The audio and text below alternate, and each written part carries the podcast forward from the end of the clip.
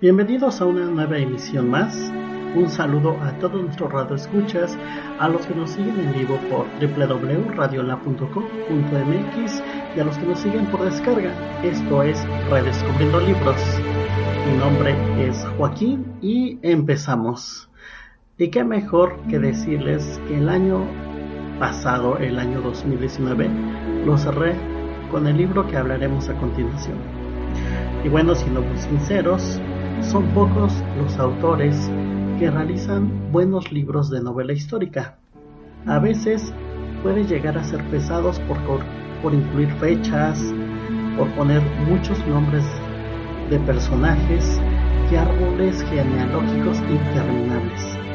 Pero puedo decir que he tenido la fortuna de leer libros de corte histórico con autores muy buenos como Jaime Alders, Santiago Posteguillo o Valerio Massimo Manfredi. Ok, yo sé cómo se escucha esto. Solamente son tres autores y no parece que tenga tanta variedad y diversidad. Pero bueno, les sigo contando la historia.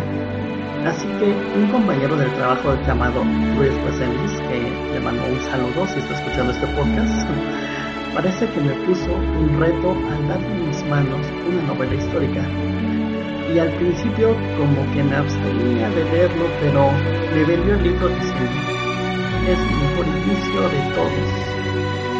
Te va a enganchar así, rapidísimo. Y eso me creó una cierta expectativa, el cual lo veía muy difícil porque para que una novela se desarrolle, pues necesita pasar como varios capítulos eh, para que vaya creando eh, tanto personajes como trama. Y bueno, vaya que tenía razón y se lo admito, mucha, mucha razón. El libro que hablaremos el día de hoy es La Catedral del Mar del autor Ildefonso Falcones. Y bueno, en esta historia llena de todas las sensaciones, desde alegría, tristeza, injusticia, impotencia, obedecer las leyes, pero otras tantas tan gratificantes que te dan la vida en una época difícil, en esta época medieval. Bueno, en primera instancia, hablaremos de Bernardo Español, un señor con sus parcelas viviendo solo junto con las personas que sirven el recinto. Parecería que esta persona quedaría solo hasta le proponen la mano de Francesca y él muy gustoso lo acepta.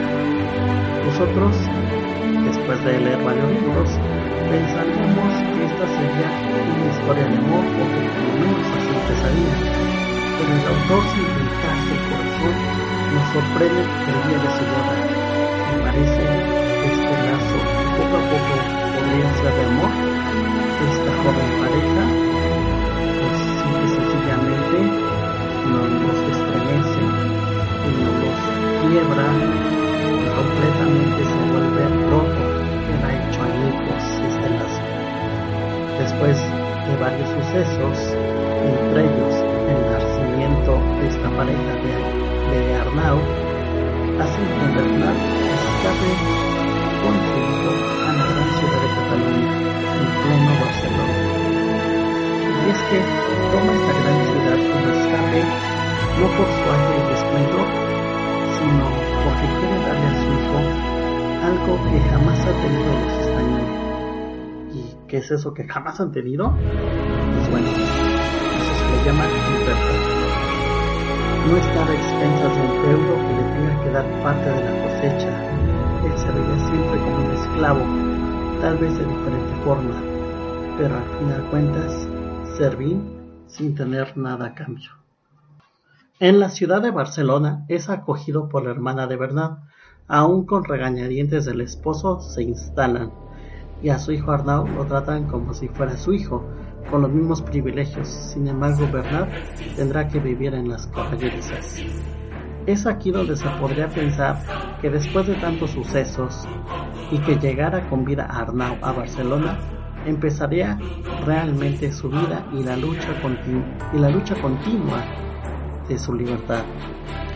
Podremos ver desde la niñez hasta la edad adulta y con un marco detrás de la Catedral del Mar, que tal vez al principio para el niño Arnau era lo que requería su corazón y era tener una madre, la Madre María, dentro de esta catedral, donde también nos contará su expansión para verse tan espectacular y monumental como lo es a nuestros días. Y a través de los ojos de Arnau pisaremos parte de Barcelona y recorreremos grandes ramblas y otros sitios que hasta ahora se mantienen intactos. Uno de ellos es la boquería. Mm, podría decir también que la niñez de Arnau se torna poco a poco más difícil y la verdad sin hacer spoilers y contar lo más breve posible, pasará por ser la cabeza de la familia. Tendrá que hacerse cargo de su hermano, de los alimentos que come, pero sobre todo encontrar trabajo a muy temprana edad. Eso yo creo que es uno de sus primeros y mayores retos. Aún cuando poco a poco a su alrededor está cobijado de ánimos y también de buenas vibras y buenas personas, experimentará el amor, el desamor y se verá los matrimonios por conveniencia. Tal vez algo que siempre podemos rehuir es a las guerras y a las plagas, el cual con cierta destreza nos lleva al autor a experimentar y sentir los gritos, los flechazos y cañonazos cerca, el olor a la muerte de una o de otra forma siempre se presentarán también en este libro. Eso es muy bueno, desde lo relata. Algo que puedo destacar de este autor, que es Ildefonso, es que no necesitas tener cierta cultura o saber cosas de la región eh, para que no te extravíes o, o te sientas como muy alejado del tema. No, el autor te toma de la mano y te realiza una breve explicación y después te pone en la situación. Así lo veremos desde que gritan en la plaza para que todos los ciudadanos estén presentes hasta para que, por ejemplo, eh, las diferentes profesiones como los turistas, los navegantes, los judíos, cosas por el estilo. Con una habilidad y destreza el autor nos lleva a pequeños infiernos. Y digo pequeños infiernos porque son los que tiene que pasar a una sentiremos lo que él siente, veremos lo que él ve, pero sobre todo tendremos ganas de ayudar a la gente y también sentiremos esa venganza que lo carcome en lo más profundo de sus sentimientos. Como todo humano, Arnau Español se verá obligado a defender esta libertad que le otorgó su padre a una, a una costra u otra y lo hará con un pie de la justicia y otra parte de su cuerpo, creyendo siempre en la Virgen María, en esa fe que nunca se va a arrancar de su corazón. Esa fe que siempre está alojada viendo la Catedral del Mar. Y bueno, yo creo que a él le pararía porque si no empezaría a dar pequeños detalles y eso es lo que menos quiero.